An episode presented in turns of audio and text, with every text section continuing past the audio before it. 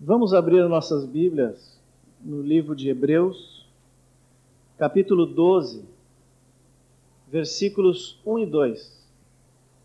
Hebreus 12, 1 e 2.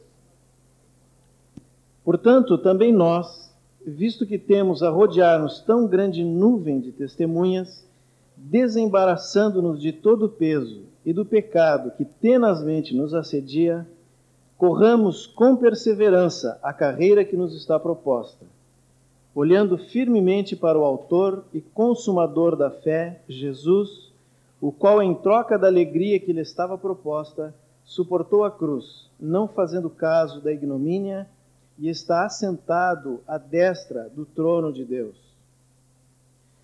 Também vamos ler Filipenses, capítulo 3, versículos de 11 a 15. Filipenses 3, de 11 a 15. Para de algum modo alcançar a ressurreição dentre os mortos, não que eu já tenha recebido ou tenha já obtido a perfeição, mas prossigo para conquistar aquilo para o que também fui conquistado por Cristo Jesus. Irmãos, Quanto a mim, não julgo havê-lo alcançado, mas uma coisa faço, esquecendo-me das coisas que para trás ficam e avançando para as que diante de mim estão, prossigo para o alvo, para o prêmio da soberana vocação de Deus em Cristo Jesus.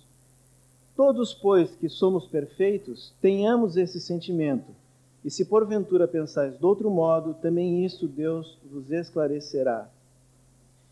E ainda na primeira carta de Pedro, capítulo 1, versículos 6 a 9. 1 Pedro 1, versículos 6 a 9. Nisso exultais, embora no presente por breve tempo, se necessário, sejais contristados por várias provações, para que o valor da vossa fé, uma vez confirmado, muito mais precioso do que o ouro perecível, mesmo apurado por fogo, redunde em louvor, glória e honra na revelação de Jesus Cristo, a quem, não havendo visto a mais, no qual não vendo agora, mas crendo, exultais com alegria indizível e cheia de glória, obtendo o fim da vossa fé, a salvação das vossas almas. Quando eu tinha cerca de 15, 15, 16 anos, eu me recordo que no local onde eu congregava, no interior do estado, numa outra congregação, certa vez um irmão pregando, ele fez uma afirmação de que a nossa salvação é um processo longo, demorado e que terá o seu final quando estivermos na presença do Senhor. Isso gerou alguma discussão doutrinária, digamos assim, porque logo alguém se levantou e disse: Mas irmão, a salvação é imediata. Nós não precisamos fazer nada. O Senhor Jesus morreu por nós, nós somos salvos e um dia vamos para o céu. E cada um tinha os seus argumentos. Aquele irmão usou esse texto de Filipenses e outros textos. Os outros irmãos eh, levantaram outros, outros textos para embasar sua posição. E isso durou algumas semanas, e eu não lembro se chegou a alguma conclusão. Talvez quando os ânimos começaram a se exaltar, resolveram deixar aquilo de lado. Mas eu fiquei com essa dúvida, e acho que outras pessoas ficaram também. Afinal, a salvação é algo imediato? É um processo? E todos aqueles textos aparentemente contraditórios Muitos anos depois, já aqui entre os irmãos, eu pude compreender que os dois estavam corretos. A salvação é realmente imediata, em um certo sentido, mas nós só vamos ter a nossa salvação completada o dia que estivermos na presença do Senhor. Quando o homem pecou e Deus havia dito para Adão e Eva: se vocês comerem desse fruto, vocês vão morrer. Quando o homem pecou, isso de fato aconteceu. A morte, que é a consequência do pecado, entrou no espírito do homem, mas não ficou só ali. ela passou para a alma, ela atingiu os sentimentos, a mente, a vontade. E um dia esse processo de morte se completou e o corpo de Adão e Eva e todos os outros homens que seguiram a ele experimentaram a morte física, a degeneração daquele corpo. Da mesma forma que a morte fez esse caminho no homem, a salvação de Deus também faz o mesmo caminho. Quando o Senhor Jesus morreu na cruz, o poder que o pecado tinha sobre o homem foi quebrado. E todo aquele que se entrega ao senhorio de Cristo, e é a isso que nós nos entregamos, né? nós aceitamos Jesus como nosso Senhor. E porque Ele é nosso Senhor, nós podemos ser salvos do pecado. Quando isso acontece, a vida de Deus entra no nosso espírito. E o nosso espírito que estava morto que não podia ter comunhão com Deus, passa a ter vida e pode novamente ter comunhão com o Pai.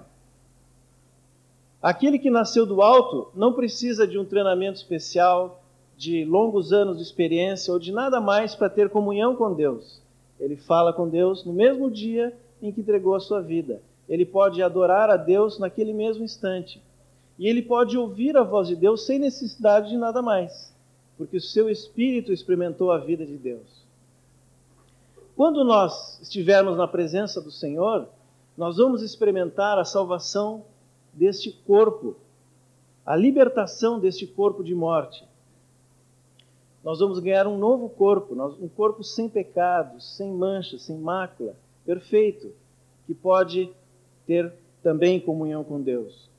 Paulo, lá no capítulo 7 de Romanos, depois de explicar que ele tentava fazer a vontade de Deus e não conseguia, ele faz uma pergunta que na verdade é uma exclamação e diz: Quem me livrará do corpo desta morte? É, Paulo, se, se, a gente entender o contexto de Paulo, né, nós vamos entender quão forte essa, era essa afirmação. Havia no, entre alguns lugares, algumas cidades romanas ou de domínio romano, havia uma pena que era imposta a quem matasse alguém o corpo daquele morto era atado nas costas do assassino e ele deveria ficar com o cadáver durante um longo tempo. Era uma pena horrível, vocês devem imaginar, né?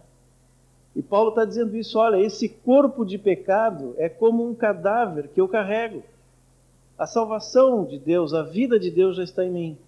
Mas eu vou ter que levar essa carne até o dia em que o Senhor completar a sua salvação. E isso nós vamos experimentar quando estivermos diante do Senhor. Mas entre o primeiro dia da nossa vida com Deus e esse dia, nós temos realmente um processo, o que a Bíblia chama de santificação. Porque assim como o pecado afetou o nosso espírito, afetou o nosso corpo, ele também afetou a nossa alma. Os nossos sentimentos têm que ser libertos do pecado. A nossa mente tem que ser liberta do pecado. E a nossa vontade tem que estar livre para fazer a vontade de Deus. Então, duas verdades importantes. Em relação ao nosso espírito, nós recebemos salvação imediata. Na verdade, nós recebemos tudo aquilo que precisamos para chegar ao fim dessa carreira quando nos entregamos ao Senhor. Mas também a salvação em relação à nossa alma, ela é um processo de crescimento e santificação. A Bíblia está repleta de menções a essas verdades, a esses aspectos da nossa vida com Deus. Nós nascemos de novo, a palavra nos fala, mas também devemos crescer até chegarmos à condição de filhos maduros. Somos filhinhos quando nascemos. Né? Lá nas cartas de João, ele fala aos filhinhos, aos jovens, aos pais. Existe um crescimento que é necessário. Quando nós pregamos o Evangelho, nós falamos sobre a porta do reino. Mas depois da porta tem um caminho a ser percorrido. E assim, toda a palavra tem esses, esses dois aspectos. O início da nossa vida, a necessidade imperiosa de crescimento até alcançarmos a perfeição. O texto que nós lemos de Filipenses está bem claro. Paulo diz: Olha, não julgo havê-lo alcançado, mas prossigo para o alvo da soberana vocação. Mas a Bíblia também contém vários textos que nos alertam para o risco de nós começarmos a andar nesse caminho e de alguma forma nos desviarmos dele. Quando Deus nos chama para o seu reino, ele não força a nossa vontade. Assim também, depois que nós entramos na porta, nós não somos forçados a percorrer esse caminho de crescimento em direção ao alvo. O Senhor espera que a nossa vontade se mova na sua direção. É verdade que, assim como a graça de Deus nos alcançou ainda quando estávamos no pecado, fomos tocados pelo Espírito de Deus, fomos convencidos pelo Espírito, a graça do Senhor também vai nos ajudar nesse caminho. Disso nós podemos estar certos.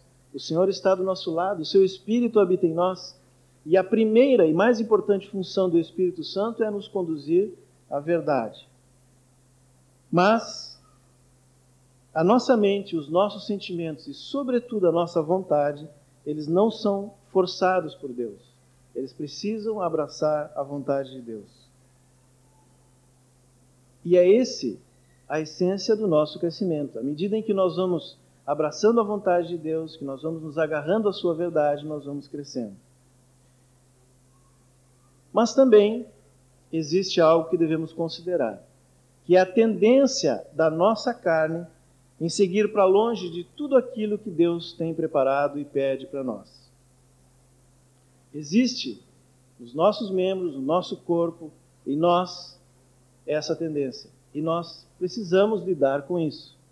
Por isso, o crescimento na vida cristã não é apenas um movimento na direção de Deus, mas também é a forma, é o meio pelo qual nós evitamos de retroceder. Se nós paramos na nossa vida com Deus, imediatamente aquela tendência que nos empurra para longe de Deus vai nos fazer cair. Talvez a figura que melhor demonstre isso é de um, barco, um barquinho que vai sendo rebocado por um barco maior. Enquanto ele está preso àquele barco maior, ele pode ir na direção contrária da correnteza. Mas se por acaso aquela corda se solta, imediatamente ele começa a retroceder. Nós podemos comparar esse barco maior ao nosso Senhor Jesus Cristo. E aquela corda é o seu evangelho, a sua verdade, que nos prende a Ele. E o Senhor então tem nos chamado a estar atentos a isso, porque todos nós, iniciantes na vida com o Senhor ou já muito antigos, estamos sujeitos aos mesmos princípios, às mesmas leis, e nós temos que estar realmente muito atentos. E hoje nós queremos olhar isso através daquilo que o Senhor nos fala no livro de Hebreus. O livro de Hebreus é um livro riquíssimo, riquíssimo. Sempre que os irmãos puderem, olhem o livro de Hebreus. Ele nos revela o Senhor de diversas maneiras. É um livro realmente muito rico, cheio de preciosidades sobre o Senhor, sobre o seu propósito, para nós que fazemos parte da aliança, da nova aliança com o Senhor. Mas talvez a mensagem mais importante, ou o alerta mais importante que existe no livro de Hebreus, seja justamente o, contrato, o, o contraste entre o progresso e o retrocesso na vida cristã. Dois caminhos e dois destinos totalmente diferentes, ainda que partindo de um mesmo ponto. O livro de Hebreus ele foi endereçado primeiramente aos cristãos judeus que tendo conhecido o Senhor, abandonaram o judaísmo e abraçaram a fé cristã.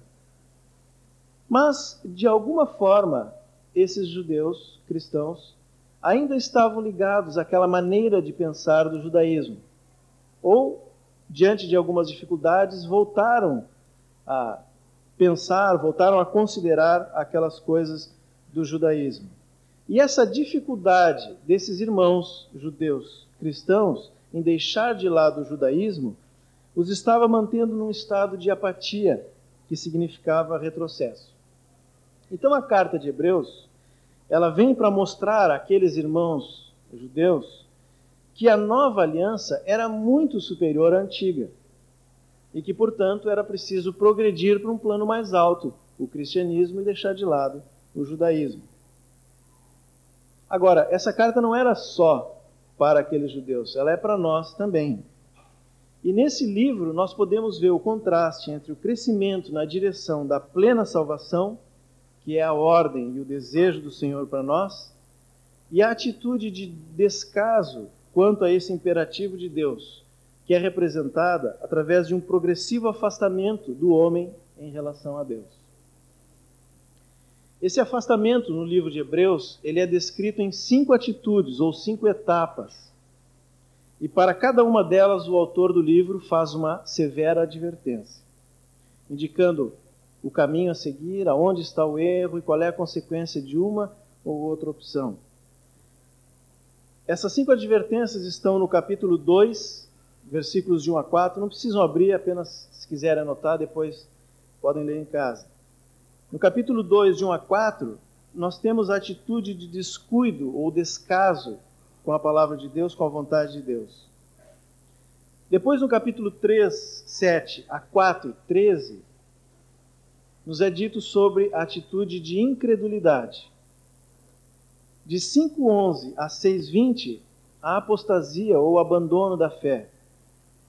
E de 10, 10:26 a 39, pecado voluntário. E do capítulo 12, versículo 15 até o versículo 29, a rejeição e indiferença a Deus. Cinco atitudes que têm uma relação de continuidade: descuido, incredulidade, apostasia, pecado voluntário e rejeição ou indiferença a Deus.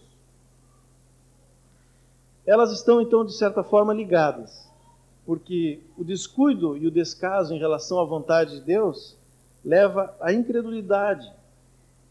E a incredulidade leva ao abandono da fé, à apostasia. A partir daí, o pecado não é mais visto como alguma coisa que se deva evitar, mas ele é visto como algo normal. E por isso, ele passa a ser voluntário. E por fim, a continuidade nesse estado gera uma atitude de aversão a tudo aquilo que tem ligação com a vontade de Deus. É uma rejeição e indiferença à própria pessoa do Senhor e à sua autoridade. Essas duas últimas atitudes, o pecado voluntário e a rejeição a Deus, a pessoa de Jesus, são muito comuns no mundo. Eu diria que elas estão sempre presentes naqueles que são do mundo. Parece até que existe ter um, um certo prazer em agir dessa forma. Agir deliberadamente contra a vontade de Deus, que é o pecado, é algo que atrai o homem. E nós podemos ver isso em revistas, na televisão, em filmes, em qualquer lugar. Aquilo que é pecaminoso é pintado como algo bom, não é assim? Da mesma forma, a rejeição a Cristo como Senhor, como aquele que tem autoridade sobre todas as coisas. Nós podemos falar com as pessoas do mundo sobre qualquer assunto, até mesmo sobre Deus, como um ser superior, bondoso, que vem em auxílio do homem. Se disser isso, não tem problema. Mas quando falar do senhorio de Cristo, a rejeição aparece. Isso é, é atitude comum naqueles que são do mundo. Mas o livro de Hebreus nos fala dessas duas atitudes como produto de um longo processo de afastamento de pessoas que já experimentaram uma vida com Deus, que começaram a andar no caminho. Pois são estágios precedidos pela apostasia, que é o abandono da fé, e a apostasia decorre da incredulidade e esta do descuido. E infelizmente nós já vimos isso na vida de muitas pessoas. Se não todos, boa parte dos que estão aqui teriam pelo menos um caso a contar de pessoas que andaram, que começaram o caminho e caíram. Pessoas que estavam firmes, ou como diz a palavra, pensavam que estavam firmes, mas quando abaladas, quando tentadas, caíram. No próprio livro de Hebreus, no capítulo 12, versículo 26, nos é dito que nos últimos dias Deus irá abalar uma vez mais os céus e a terra, a fim de que permaneça apenas o que é inabalável. Assim também o Senhor quer nos alertar, para que permaneçamos firmes em Cristo, apegando-nos às verdades ouvidas, crescendo sempre e afastando tudo aquilo que não pertence ao Senhor. Por isso, nós vamos ver aqui só as duas primeiras advertências, porque essas são o início do caminho de afastamento. E por serem coisas mais difíceis de se notar, nós podemos ser enganados e cair nelas. A primeira dessas advertências, o descuido, ou atitudes que são seguidas por uma advertência, o descuido, uma vida descuidada, uma atitude descuidada, não cautelosa, não atenta à vontade de Deus, está no capítulo 2, versículos 1 a 4. Mas o principal versículo desse trecho é o versículo 1 do livro de Hebreus, capítulo 2, que diz assim: Por esta razão, importa que nos apeguemos com mais firmeza às verdades ouvidas, para que delas jamais nos desviemos. Essas cinco atitudes e as advertências, elas são descritas tendo como pano de fundo a história do povo de Israel e o contraste com a realidade do Novo Testamento. Então, esta primeira advertência tem como pano de fundo o contraste entre a lei e a graça, entre, podemos dizer, entre o Sinai e o Calvário. A lei foi entregue por anjos, é o que nos diz ali no capítulo 2. Mas a graça, a palavra da graça e a realização da nossa salvação gratuita, ela foi trazida aos homens pelo próprio Senhor e confirmada por aqueles que a ouviram. Então, a nossa responsabilidade é muito maior do que a dos judeus. Quando Lutero teve revelação do Senhor sobre a graça e ele fixou a sua mensagem em recuperar essa verdade, especialmente porque vivia num contexto de salvação pelas obras, isso trouxe para a igreja algo muito importante. A igreja católica, naquela época, e eu creio que até hoje, pregava a salvação pelas obras. Quando Lutero trouxe a verdade da salvação, que é, vem da graça, quer dizer, que não depende do nosso esforço, isso foi uma recuperação tremenda. É pela graça de Deus que nós somos incluídos em Cristo. É pela graça que recebemos o Espírito que nos permite chegar à presença do Pai e manifestar o seu amor aos homens. Mas nós precisamos lembrar que agora que a graça de Deus nos alcançou, a consequência natural da vida de Deus em nós é que nós manifestemos as virtudes de Cristo, pois fomos feitos para boas obras.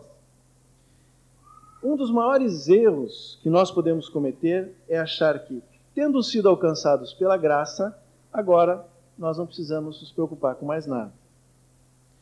A advertência que está nesse versículo de Hebreus que nós lemos, importa que nos apeguemos com mais firmeza às verdades ouvidas, para que delas jamais nos desviemos, nos mostra que é possível desviar. E a palavra desviar, no original, ela significa ser levado ou deixar ir além, no sentido de alguma coisa que se afasta ou que escapa da mão, que escorrega da mão, como um barco que vai se afastando e vai sendo levado pela correnteza. Um descuido, uma atitude despreocupada, uma postura desatenta em relação à realidade espiritual que nos cerca, é o começo desse passar além. Interessante que no livro de Mateus, no capítulo 13, existem várias parábolas, mas três delas nos falam sobre algo que existe no reino de Deus, mas é estranho ao reino de Deus. A parábola do joio no meio do trigo, do grão de mostarda e do fermento. Ali nós podemos ver como esse elemento que é estranho ao reino de Deus, ele surge, de que forma ele cresce e o resultado que ele produz. Algum, algum tempo atrás, um irmão nos falou que na sua leitura diária dessa parábola do joio, Deus lhe chamou a atenção que no versículo 25, se não me engano, do capítulo 13, que o joio foi plantado no meio do trigo enquanto os homens dormiam. Eu acho que é, é, é bom nós vermos esse, esse versículo, Mateus 13, 25. Mas enquanto os homens dormiam, veio o inimigo deles, semeou o joio no meio do trigo e retirou-se. No grão de mostarda, nós vemos que uma pequena semente, na sua fase inicial, quase imperceptível. Algum tempo atrás, na, na escola da minha filha, a professora, ao explicar essa parábola, trouxe para elas o grãozinho de mostarda. E eu não conhecia. Aí pude ver que ele é do tamanho de um, de uma, um grão de areia, minúsculo. pequenininho. Na sua fase inicial, o engano é assim, o pecado é assim, pequenininho. Mas assim como o grão de mostarda cresce e se torna maior das hortaliças, e a figura aqui é de algo que cresce fora do normal, porque ao ponto das aves virem sentar nos seus galhos, assim também é o pecado dentro de nós. E nós sabemos que aves do céu na palavra significam espíritos malignos. E a terceira parábola nos fala do fermento que foi misturado à farinha, ninguém vê, se mistura, mas nós só vemos o efeito que ele produz, porque a massa toda é levedada. Agora, nós fazemos parte do reino de Deus. Será que estamos isentos disso? Não. Nós temos que ter cuidado, porque mesmo sendo parte do reino de Deus, isso não nos dá o direito de ficarmos dormindo. Lá em 1 Tessalonicenses 5, 6 e 9, Paulo nos adverte que, como filhos da luz, não podemos estar dormindo, mas vigilantes e sóbrios. Porque Deus, e Paulo diz, não nos, não nos destinou para a ira, mas para alcançar a salvação em Cristo Jesus. Então, se nós precisamos estar acordados e vigilantes para alcançar a salvação, é porque podemos nos perder se não estivermos vigiando. E esse é o alerta que o Senhor nos faz hoje. Se tivermos uma atitude descuidada diante das coisas que enfrentamos diariamente, então corremos um sério risco. Porque nós temos um inimigo que quer nos afastar de Deus. E agindo dessa forma, nós nos expomos aos ataques de Satanás. Certa vez eu ouvi algo sobre a guerra China e Japão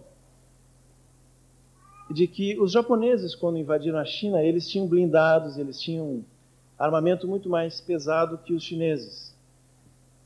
E então aqueles soldados chineses que só tinham uma arma, né, um fuzil, alguma coisa assim, eles criaram uma estratégia.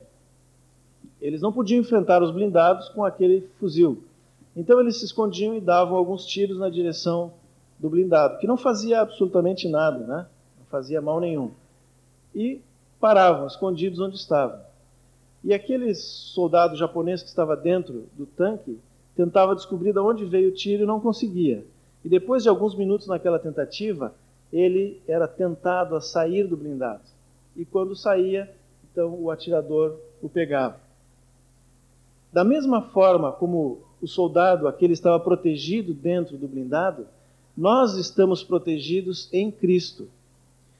E a primeira coisa que o diabo quer nos fazer é fazer sair de Cristo. É por isso que ele vem com o descuido. Agindo dessa forma descuidada, nós nos expomos ao inimigo. Agora, como nós podemos agir de forma descuidada? Como nós nos descuidamos daquilo que Deus nos pede? Eu creio que há dois domingos atrás, eu não estava aqui, mas a, a minha esposa me falou o Ion ministrou aqui sobre aliança. Isso é um ponto importantíssimo no que diz respeito ao cuidado que devemos ter em relação à vontade do Senhor. No livro de Hebreus também, lá no capítulo 6, versículos 13 e 14, nos é dito que Deus, quando jurou a Abraão, ele não tinha ninguém maior do que ele para jurar, né? é lógico. Então ele jurou por ele mesmo e prometeu abençoar e multiplicar a Abraão.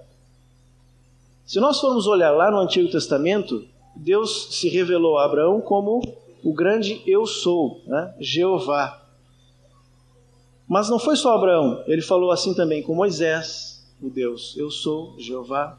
Falou com Davi e tantos outros homens da, do Velho Testamento, inclusive com Adão e Eva. Se nós formos olhar o original do livro de Gênesis, lá no início do livro, a palavra hebraica para Deus no primeiro versículo é Elohim. E todo aquele capítulo é a mesma palavra, o Deus Criador. Mas quando Deus forma o jardim, coloca o homem no jardim e faz com ele uma aliança, a palavra de, que representa Deus é Jeová, o Deus eu sou é um Deus de aliança. Por que aliança? Porque ele prometeu a mesma coisa que ele prometeu a Abraão, ele prometeu a Adão. Na verdade, essa é a promessa de Deus aos homens, a aliança de Deus com os homens: abençoar e multiplicar. E ele queria que Adão e Eva dominassem sobre a criação sob a sua bênção, sob a sua autoridade. Muito bem. Quando a serpente, quando o inimigo vem e fala com Adão e Eva, qual é a palavra que ele usa para falar de Deus? Elohim. Se ele tivesse falado Jeová, provavelmente Adão e Eva lembrariam que eles tinham uma aliança com Deus. Mas essa foi a forma como Satanás achou para distrair o homem. Deus Criador é Deus, muito bem, mas ele está longe. Mas não, na verdade, Deus tinha uma aliança com o homem. E quando Eva responde, ela usa Elohim, ela aceitou aquela artimanha de Satanás. E esse foi então o início do pecado. Por aí o diabo conseguiu a forma de chegar até o homem. Um descuido foi o início do pecado. Um outro aspecto importante no que diz respeito a essa atitude de descuido é a necessidade que nós temos de conhecimento e a prática da vontade de Deus na nossa vida diária. Esse versículo de Hebreus 2 nos diz que nós precisamos nos agarrar firmemente às verdades ouvidas. A palavra do Senhor é o meio pelo qual o Espírito Santo pode nos revelar a vontade de Deus.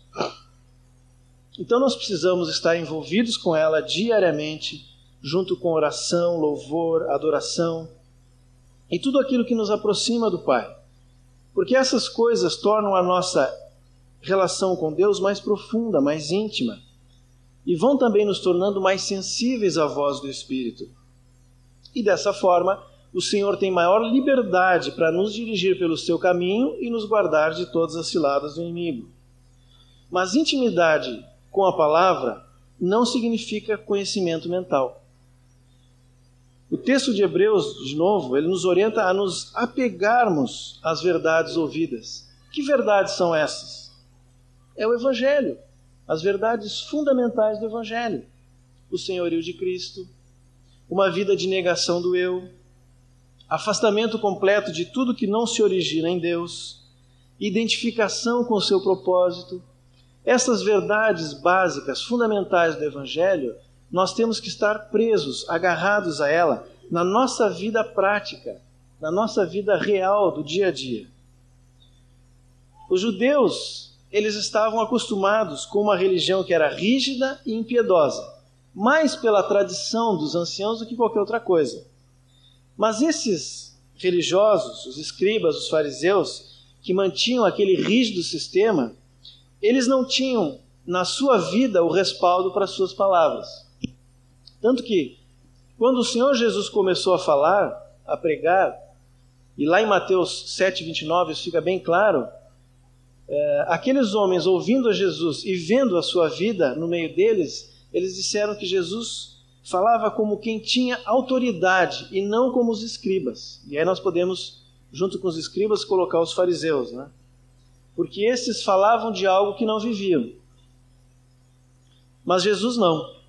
Jesus não veio para contrariar a lei que eles tanto protegiam. Jesus veio para cumprir toda a lei. Por isso, as suas palavras tinham autoridade. Aqueles judeus que compreenderam que Jesus era o Messias, não só por, pelo que ele pregava, mas também pela sua vida, e entregaram a sua vida a ele, eles passaram a viver sobre outra, outra base, o Evangelho de Jesus Cristo. E aqueles que são destinatários da carta de Hebreus fizeram isso. Mas depois de algumas décadas, talvez desanimados com o fato de que Jesus ainda não tinha voltado, eles começaram a retroceder, a olhar para trás, e de alguma forma isso estava trazendo retrocesso para as suas vidas. Agora, é triste ver que muitas vezes isso acontece com nós hoje.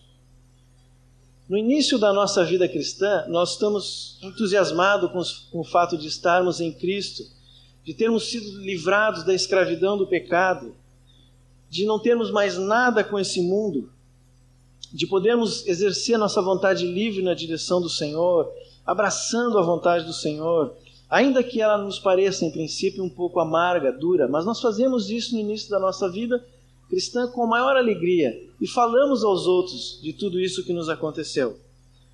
Mas depois de algum tempo, essas verdades se tornam tão familiares que nós parece que as esquecemos. É como se elas deixassem de ser importantes. Assim, por exemplo, se eu me considero maduro, então eu posso conduzir a minha vida pela experiência que eu já adquiri. Mas na verdade, nós só temos um lugar de vitória, que é estarmos em Cristo. E isso desde o primeiro dia da nossa vida até o último dia. Quando estamos em Cristo, temos vitória. Não é a nossa experiência que nos garante vitória. Isso significa que nós precisamos dele para todas as coisas.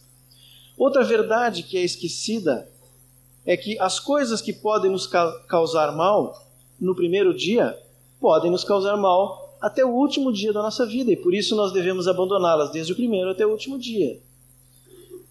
Mas às vezes nós achamos que aquilo que nós ouvimos, que nós vemos, que nós conversamos e que no início nos era prejudicial, agora não é tanto, porque eu estou maduro. Então eu posso conversar outras coisas, eu posso ver outras coisas, que isso não vai me afetar. Mas na verdade, tudo que nós ouvimos, tudo que nós falamos, tudo que nós vemos é o que alimenta a nossa alma. Como é bom nós encontrarmos um irmão né, no meio do dia ou no fim do dia, assim, sem programar nada, ou mesmo programando, vamos para a reunião de discipulado, enfim, encontramos o irmão depois de um dia em contato com o mundo, né? parece que a poeira do mundo vai se acumulando. Aí aquele irmão chega e diz assim: Olha, hoje eu tive uma vitória no Senhor, eu estava orando por tal situação, o Senhor me abençoou, respondeu. Como Deus é bom, como Deus é fiel. Isso não limpa, parece que limpa, né? Aquela poeira, aquela areia do mundo sai toda. Somos abençoados pelos irmãos. Mas infelizmente, como é comum que as nossas conversas sejam tão fúteis, tão superficiais e às vezes tão mundanas. E isso nos afasta do Senhor. Outra coisa que acabamos nos esquecendo e nos afastando do Senhor é que o Evangelho é simples, muito simples. Quando algumas crianças se aproximaram de Jesus, os discípulos quiseram afastá-las. Né? Vocês conhecem bem a história. Mas ele disse: Olha, deixa que elas fiquem, porque o reino dos céus é daqueles que têm o coração puro e limpo, como de uma criança, simples como de uma criança. Algum tempo atrás, eu estava comentando com as minhas duas filhas que quando eu viajava para visitar minha avó no Rio de Janeiro, de ônibus, eu levava um dia para ir até lá. Mas que de avião a gente pode chegar lá em uma hora e meia, duas horas no máximo. E a pequenininha que tem quatro anos olhou para mim e disse assim: Ah, pai, mas é que no céu não tem sinaleira ela não ela não estava interessada em saber qual era a velocidade do avião, como é que funcionava o motor, qual era o princípio de, de, de enfim, nada disso. Ela sabia que a sinaleira faz a gente parar, demorar mais, então se no céu não tem sinaleira, eu posso chegar mais rápido. Essa simplicidade da criança é algo que nós precisamos ter. Na hora nós demos risada ali, achamos engraçado, mas depois eu fiquei pensando: será que eu tenho essa simplicidade dentro de mim no que diz respeito ao Evangelho do Senhor? Às, às vezes, com o passar do tempo, nós vamos perdendo essa simplicidade. Ao invés de aplicar nas nossas vidas a verdade simples do Evangelho, nós vamos achando esquemas racionais para explicar a palavra de Deus, assim como faziam os escribas e os fariseus. Né? Se nós formos olhar lá na, na, no Evangelho, nós vamos ver que eles tinham a tradição dos pais, dos anciãos. E essa tradição é alguma coisa que eu não sei bem o que, que era, mas sei que afastava eles da verdade, afastava eles de Deus. E nós vamos criando esses esquemas mentais, racionalizando a palavra de Deus.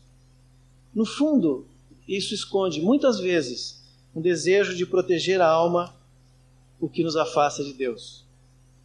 Se a palavra nos demanda uma determinada ação ou comportamento, eu tenho que estar pronto a obedecer a palavra, sem questionar por quê.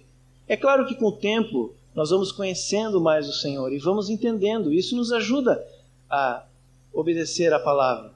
Mas eu não preciso saber por quê, eu tenho que obedecer. Algumas, algum, algumas pessoas, é, pela sua vida, se destacam na história da igreja. Uma dessas pessoas que, que chama muito atenção é o irmão que vocês devem conhecer os livros, né? É. Muito profundo com o Senhor, livros preciosos. Mas isso é fruto de uma vida com Deus. E uma certa ocasião eu tive a oportunidade de, de, de ouvir algumas coisas da vida dele contadas por um, um velhinho que viveu com ele na China. E uma coisa que me chamou a atenção é que ele, ele tinha alguns recursos financeiros por conta de um, algum negócio que ele abriu e Deus abençoou grandemente. E embora ele usasse praticamente todo aquele recurso para a obra e para ajudar outras pessoas, sempre havia dinheiro e ele usava de novo para revertir em favor da obra. E uma vez esse irmão foi na casa dele, ficou, eu creio que um final de semana, alguns dias, e notou que chegou um, um vizinho, um homem lá, ele vivia numa região muito pobre, pedindo dinheiro para comprar um remédio. E ele, Botmani, deu aquele dinheiro. Algumas horas depois veio o filho daquele homem e pediu dinheiro para comprar um remédio. E ele deu o dinheiro. Depois veio a mulher do homem e pediu dinheiro para comprar um remédio, e ele deu o recurso. E aquele outro irmão disse assim: Mas, irmão Ni, me desculpe a franqueza, mas o senhor não está vendo que está sendo explorado por esse homem aí, a família dele que manda até as crianças e pedir dinheiro? Já comprou o remédio, ou então ele nem precisa desse remédio. O senhor não tem aí discernimento espiritual para ver isso? Está sendo enganado? E o, a resposta do irmão Ni para ele disse: Olha, Deus me diz que quando alguém te pede alguma coisa, eu devo dar. É muito provável que ele está me enganando, mas a demanda que Deus me faz é que eu dê o dinheiro. O que ele vai fazer com o dinheiro, eu não sei. Mas o que Deus pede de mim é que eu dê o dinheiro. E eu obedeço à vontade de Deus. Por isso, por essas coisas, esse irmão era profundo do Senhor. Porque aquelas coisas mais simples do Evangelho eram coisas que ele atendia prontamente. Logo, ele podia conhecer as coisas mais profundas do Evangelho. É verdade que o Espírito Santo pode, em muitas situações, nos levar a direções que, em princípio, não são aquelas que aparentemente a palavra nos indica. Mas nós podemos estar certos de uma coisa: o Senhor só nos apresenta uma ordem específica se em nosso coração nós estamos dispostos a cumprir a sua vontade mais simples. É uma questão de atitude interior. Ele nos conhece e ele sabe que eu atenderei tanto as coisas mais complexas quanto as mais simples. Então ele pode revelar a sua vontade, porque eu estou disposto a atender qualquer coisa que o Senhor me falar. Se nós estamos cheios da palavra do Senhor e praticamos essa palavra de forma simples na nossa vida diária, o crescimento vem como uma consequência natural e inevitável. Nós vamos crescendo. Mas, se falhamos nisso, se nós começamos a desviar o nosso olhar, se nos descuidamos, se temos uma atitude descuidada no que diz respeito a cumprir a vontade do Senhor, nós logo logo vamos para o segundo estágio de afastamento, que é a incredulidade.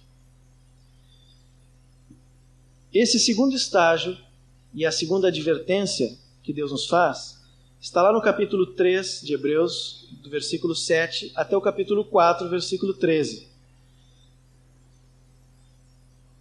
Mas o versículo principal é o versículo 12 do capítulo 3. Hebreus 12, Hebreus 3, 12. Tende cuidado, irmãos, jamais aconteça haver em vós perverso coração de incredulidade que vos afaste do Deus vivo. Assim como na primeira advertência, esta aqui também tem como pano de fundo a história de Israel. Mas aí é o contraste entre a peregrinação do povo no deserto e o fato deles não terem alcançado o descanso em contraste com o descanso que nós temos em Cristo. O povo de Israel não alcançou o descanso que Deus havia prometido, não alcançou a terra prometida, por causa da sua incredulidade. Nós podemos achar o descanso em Cristo, mas da mesma forma, desde que não exista em nós a incredulidade. Por exemplo, lá no capítulo 11, versículo 29 de Mateus, o Senhor nos diz que nós só vamos achar descanso para as nossas almas se formos mansos e humildes como ele é. Às vezes, nós recebemos afrontas, somos vítimas de injustiça no trabalho, no trânsito, em casa, na igreja, enfim, em vários lugares. De acordo com esse texto de Mateus, só quando nós nos humilharmos, ainda que tendo razão, é que nós vamos achar o descanso. Não é assim? Sendo manso e humilde como o Senhor, que também foi injustiçado, nós vamos achar descanso para as nossas almas. Mas por que então que, quando injustiçados, quando somos afrontados, nós ficamos com ira, ficamos e por muito tempo é, no sentido pesados, não conseguimos falar com aquela pessoa, buscamos alguma forma de mostrar que nós estamos com a razão. Isso faz com que a nossa alma fique agitada, não consegue ter descanso. Por que, que nós não alcançamos descanso? Por causa da incredulidade porque nós não cremos na palavra do Senhor que diz que se nós nos humilharmos, nós vamos achar descanso. Certa vez, eu estava no trabalho e, e a função que eu tenho lá envolve o atendimento de demandas de outras áreas da mesma empresa. Então, determinados projetos têm que passar pela área que eu trabalho, senão eles não vão adiante. Então é comum que as pessoas entreguem lá as outras áreas e peçam uma resposta muito rápida. E uma vez numa sexta-feira, às seis da tarde, alguém deixou um pedido desse. Na segunda-feira, quando eu, e eu já tinha eh, deixado aquilo de lado para ver na segunda-feira. Quando eu cheguei, já tinha um recado lá que ele havia telefonado para saber se tinha atendido aquele pedido, tinha analisado aquele caso. E logo depois telefonou de novo. E quando ele ligou pela segunda vez, aí o velho Adão se manifestou e eu disse: Olha, você fica aí no seu lugar que eu vou analisar aqui com toda a calma e todo o tempo que eu tenho. E realmente falei firme e duro com aquele rapaz, com aquele colega de trabalho. E eles: Não, tá bom, tá bom, eu só queria saber se estava pronto e desligou, enfim. Mas tão logo desliguei o telefone, veio aquele peso, né? Veio o peso. O espírito lá dentro se sentiu incomodado. E aí eu me lembrei desse texto. E eu disse: "Bom, eu não posso, não posso deixar assim. E se eu deixar passar, vai passar." E, e, o Senhor faz as coisas todas corretas, porque me colocou no décimo andar e Ele trabalha no terceiro. Então eu tive que descer sete andares e fui lá num andar aberto, assim, onde todo mundo via, pedir perdão para aquele rapaz. E ele, quando me viu, ficou assustado. Disse: Bom, certo, ele vai agora vai completar o que ele começou por telefone.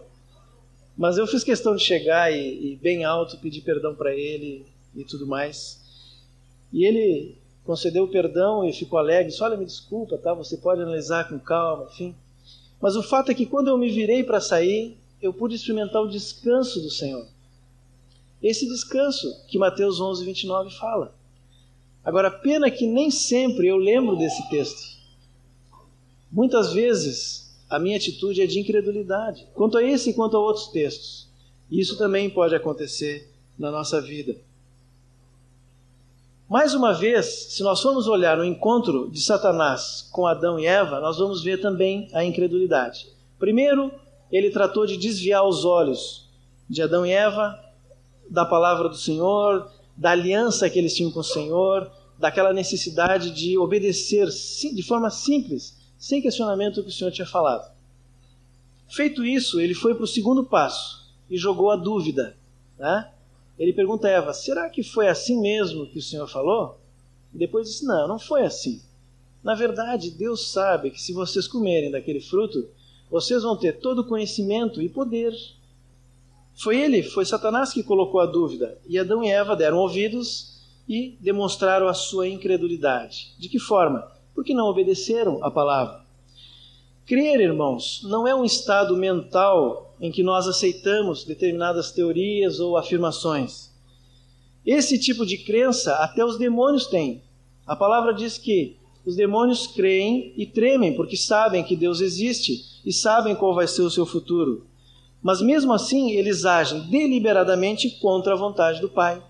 Então, o crer que a, manda, que, a Bíblia nos manda ter é um crer ativo, um crer que é representado por ações concretas.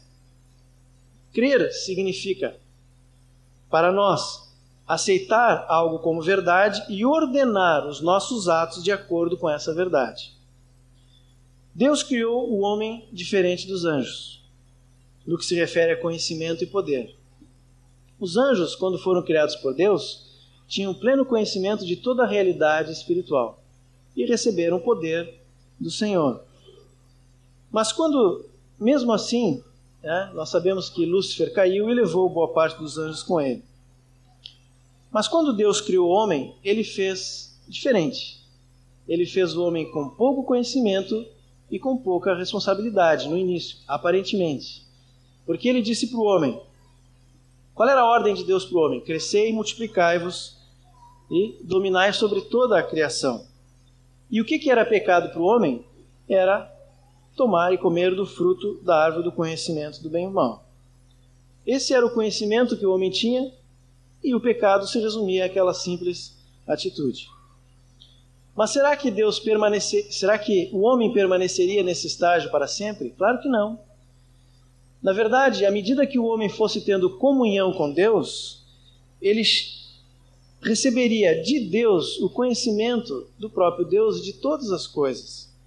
Porque era propósito de Deus que o homem fosse seu filho e compartilhasse de todas as coisas que Deus havia feito. Como é que ele podia deixar o homem à parte disso? Não podia.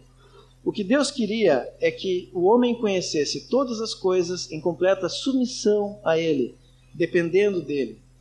Da mesma forma, o poder que Deus havia dado ao homem para dominar sobre a criação deveria ser exercido pelo homem em completa submissão a Deus. Então, quando Satanás chega e oferece para o homem a árvore do conhecimento do bem e do mal, ele estava oferecendo para o homem conhecimento e poder. Mas, na verdade, isso significava a separação de Deus. E o homem então foi levado a duvidar de Deus, tentado pela oportunidade de conhecer o bem e o mal de forma independente. E com isso ele teria o poder e as condições de dominar e de guiar a sua própria vida, sem Deus. Na verdade, essa é a raiz da incredulidade: conhecimento e poder. Se eu posso ter o conhecimento de forma independente de Deus, então eu posso guiar a minha própria vida e decidir os meus passos conforme esse conhecimento. Essa é a lógica do pecado. E não só quanto aos incrédulos, quanto a nós também. Então, se a vontade de Deus é muito incisiva e me pede algo, Talvez o problema seja de interpretação da palavra. Para quem fez seminário, né, Moisés, é uma questão de hermenêutica. Tem que interpretar a palavra de Deus. Muitas vezes nós fazemos isso. E a nossa mente trabalha para achar explicações para o fato de que as minhas ações não correspondem àquilo que eu afirmo crer. Muitas vezes eu me pergunto por que, que aqueles sinais lá de Mateus 28, que devem acompanhar os discípulos de Jesus, são tão raros na minha vida e muitas vezes no meio da igreja. Talvez porque a minha incredulidade na palavra de Deus como um todo seja um empecilho à plena manifestação do poder de Deus. A gente fica arranjando explicações. Bom, a palavra diz isso, pois é, mas quem sabe? Se nós não cremos totalmente na palavra, isso não se traduz em coisas práticas na nossa vida, Deus fica impedido de agir com poder. Quando nós estamos doentes, por exemplo, estou usando um exemplo aqui, irmãos. Quando nós estamos doentes, qual é a nossa primeira atitude? Ah, eu vou tomar um remédio. E não há nenhum pecado em se usar de um remédio. O simples fato de usar um medicamento. Mas o que preocupa é o fato de que isso se torna muitas vezes uma atitude normal e não gera em nós, pelo menos, um questionamento, uma inquietação. Por que, que Deus não me cura sem o remédio? Quando nós estamos diante de uma dificuldade, a nossa reação é fazer algo para que esse problema deixe de existir. Isso inclui muitas vezes pedir a Deus que afaste o problema. Mas Deus nos deu o seu Espírito, e uma das manifestações do Espírito é que nós possamos discernir os Espíritos. Quantas vezes nós somos oprimidos pelo inimigo porque esquecemos de buscar no Espírito Santo a direção para agir na esfera adequada? A nossa racionalidade muitas vezes nos impede de ver, ou ao menos considerar, a possibilidade de atuação concreta e hostil do poder das trevas na nossa vida diária. É outro exemplo de incredulidade. Muitos dos desentendimentos familiares que nós temos, mal entendidos, outras coisas que acontecem na nossa vida e até mesmo enfermidades, são originadas do inferno para atacar os nossos sentimentos, para atacar nossa mente, porque o que o diabo quer, na verdade, é a nossa vontade. Quando ele consegue atacar os nossos sentimentos, a nossa mente, ele tem maior possibilidade de chegar à nossa vontade e aí nós pecamos. Mas tudo isso porque nós somos incrédulos à palavra de Deus que afirma que a nossa, a nossa luta não é contra carne e sangue, mas sim contra potestades e principados nas regiões celestiais. Se nós formos buscar na palavra de Deus e colocar a palavra de Deus na prática da nossa vida, nós vamos ver que as coisas mudam. Mas, se ao contrário, nós começamos a explicar a palavra de Deus, explicar por que a nossa vida diária não corresponde àquilo que nós dizemos que cremos, então nós estamos, na verdade, praticando essa atitude de incredulidade. E o próximo caminho é a apostasia. É fácil entender por que a apostasia ou o abandono da fé é o passo seguinte. Porque se eu não vivo de acordo com aquilo que eu digo crer, então aquilo que eu creio não tem valor nenhum e é melhor que eu abandone. Mas vamos lembrar o que nós dissemos no início. Deus está abalando uma vez mais, nesses dias do fim, os céus e a terra. Isso começa pelo seu próprio povo, pela minha vida, pela tua vida, pela nossa vida como igreja e vida individual. E o objetivo disso, de Deus estar abalando tudo, é a remoção de tudo aquilo que não provém de Cristo, de tudo aquilo que é abalável, para que fique apenas o que é inabalável. E nesse capítulo 12 de Hebreus, depois dessa expressão, é, o autor do livro termina com aquela frase que nós conhecemos bem, que diz que o nosso Deus é fogo consumidor. Lá em Lucas 3,17, é, nós vamos descobrir essa mesma profecia dita por João Batista. Ali ele se refere ao Senhor Jesus como tendo uma pá que vai limpar a sua eira alguém comentando o que, que era, ou, ou lia um livro, não me recordo, o que, que era a eira. Quando, uh, depois da colheita do trigo, aqueles grãos eram colocados ainda com casca num lugar aberto e eles eram secados pelo sol. Mas depois era preciso separar a casca do grão. E isso era feito na eira. Havia aquele monte de trigo que tinha ficado secando e depois de um tempo secando, a casca se soltava do grão e a pessoa, o trabalhador, vinha com a pá e jogava um punhado daquele trigo contra o vento. Como a casca já estava solta, o vento empurrava a casca para um lado e o grão caía para o outro. E assim ia separando o grão da casca. Depois, o grão de trigo era levado para o celeiro e a casca era queimada. Enquanto aquele grão de trigo não era mexido, aquele, aquela montanha não era abalada pela pá, não era possível separar a palha do grão. E, portanto, não era possível alguém aproveitar aquele grão para fazer o pão. E da mesma forma, a palha não poderia ser guardada e aproveitada, ou melhor, o grão, enquanto que a palha era levada para o fogo. Interessante que esses dois elementos na palavra, eles estão sempre ligados à purificação ou santificação. E como não há como chegar-se a Deus sem santificação, nós devemos passar por eles. E muitos de nós já passaram por situações assim, ou talvez estejam passando por situações assim. Quantas vezes nos sentimos sendo abalados por Deus, mexidos de um lado para o outro, até que aquilo que não provém de Deus seja separado. Né? Deus quer fazer isso na nossa vida, quer separar o grão da palha, aquilo que não presta. Quantas vezes nós nos sentimos passando pelo meio do fogo, mas ao final só fica aquilo que realmente vem do Senhor. Querer evi evitar situações assim, ou querer abrandar esse período, é impedir que Deus nos trate para completa santificação, para crescimento. Mas, infelizmente, muitas vezes agimos assim. Embora essa profecia do capítulo 12, 26, de que Deus uma vez mais vai abalar todas as coisas, ela se, se aplique à vida particular de cada um, ela está se referindo também a eventos mundiais que começam pela casa de Deus e vão atingir toda a humanidade. Agora, nós não precisamos esperar por esses eventos. Nós não precisamos esperar que o mundo seja abalado e passe pelo fogo para sermos santificados e enriquecidos e crescer no Senhor. Nós podemos, na nossa vida com o Senhor, passar por esses momentos e realmente sermos enriquecidos e crescer e sermos santificados. Hoje, o Senhor está nos chamando para que nós nos coloquemos diante do seu altar, a fim de que a sua luz ilumine e que nós sejamos tratados e disciplinados por Ele como filhos, porque Ele nos ama. Se o Senhor nos faz essas advertências no livro de Hebreus, e Ele tem falado com a igreja em diversos lugares, eu, eu estive agora quase um mês fora daqui, estive em outra cidade e pude congregar com os irmãos lá.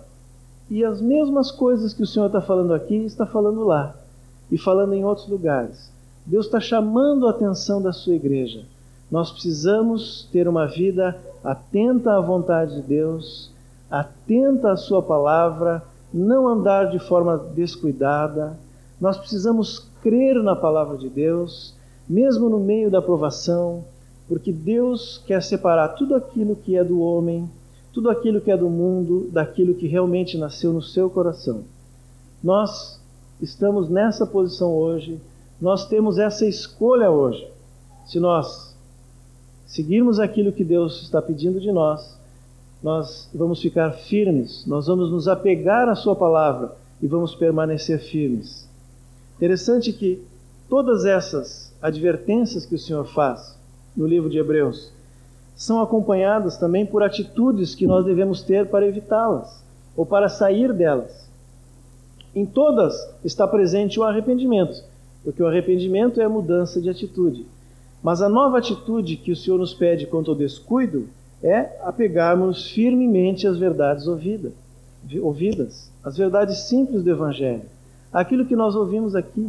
Talvez muitas vezes dizemos, Bom, já ouvi tantas vezes essa palavra, já sei isso de cor e salteado, mas será que a minha vida diária, prática, realmente está faz... isso está acontecendo? Quanto à incredulidade, nós devemos ouvir a voz do Senhor e não endurecer o coração. Quando endurecemos o coração, procuramos uma explicação para estarmos agindo de outra forma. Mas se cremos no Senhor, o nosso coração é quebrantado e nós vamos viver da forma como Deus quer. Irmãos, o Senhor está nos chamando hoje para viver assim ele tem alertado a sua igreja, ele tem alertado a cada um de nós para viver dessa forma. E nós devemos realmente estar diante do Senhor, analisando a nossa vida, deixando que o Espírito ilumine a nossa vida, para ver se nós temos andado assim de forma descuidada, se nós temos experimentado a incredulidade, talvez já estamos a ponto de abandonar a fé, mas o Senhor quer nos chamar. Ele está alertando para nos chamar e para nos trazer para junto dele. Façamos isso, irmãos, porque o dia do Senhor se aproxima e o Senhor não nos destinou para a ira, mas para a salvação em Cristo Jesus. Amém. Senhor, nós te agradecemos porque Tu és um Deus amoroso, misericordioso, Tu nos livraste da morte, Tu nos livraste do pecado e tu nos deste salvação plena em Cristo Jesus. Obrigado, Pai, porque tu continuas nos chamando para junto de ti, tu continuas nos alertando, Senhor, do risco de vivermos separados de ti. E hoje nós queremos dizer que, mais uma vez, nos arrependemos, Senhor, de um viver descuidado, um descaso quanto à tua palavra, que é uma demonstração de incredulidade, Senhor. Porque se nos apegarmos à tua palavra e vivermos dessa forma, vamos experimentar essa plena salvação que tu já nos deste em Cristo, Pai. Senhor, perdoa-nos, Senhor. E dá-nos graça, Senhor, para vivermos de uma maneira diferente, Senhor. E se temos vivido assim até hoje, Senhor, fortalece a nossa fé, Senhor. Fortalece a nossa fé para que continuemos assim até o dia em que tu vieres para nos buscar, Senhor. Senhor, nós sabemos que o mundo jaz no maligno, Senhor. Mas todos aqueles que tu tens chamado e separado são teus, Senhor. Nós não queremos nos perder, Senhor. Guarda a nossa vida, Senhor. Fortalece a fé que tu colocaste em nós. Para que a tua vontade se cumpra, Senhor. Para que a tua salvação se complete, Senhor. Em nome de Jesus.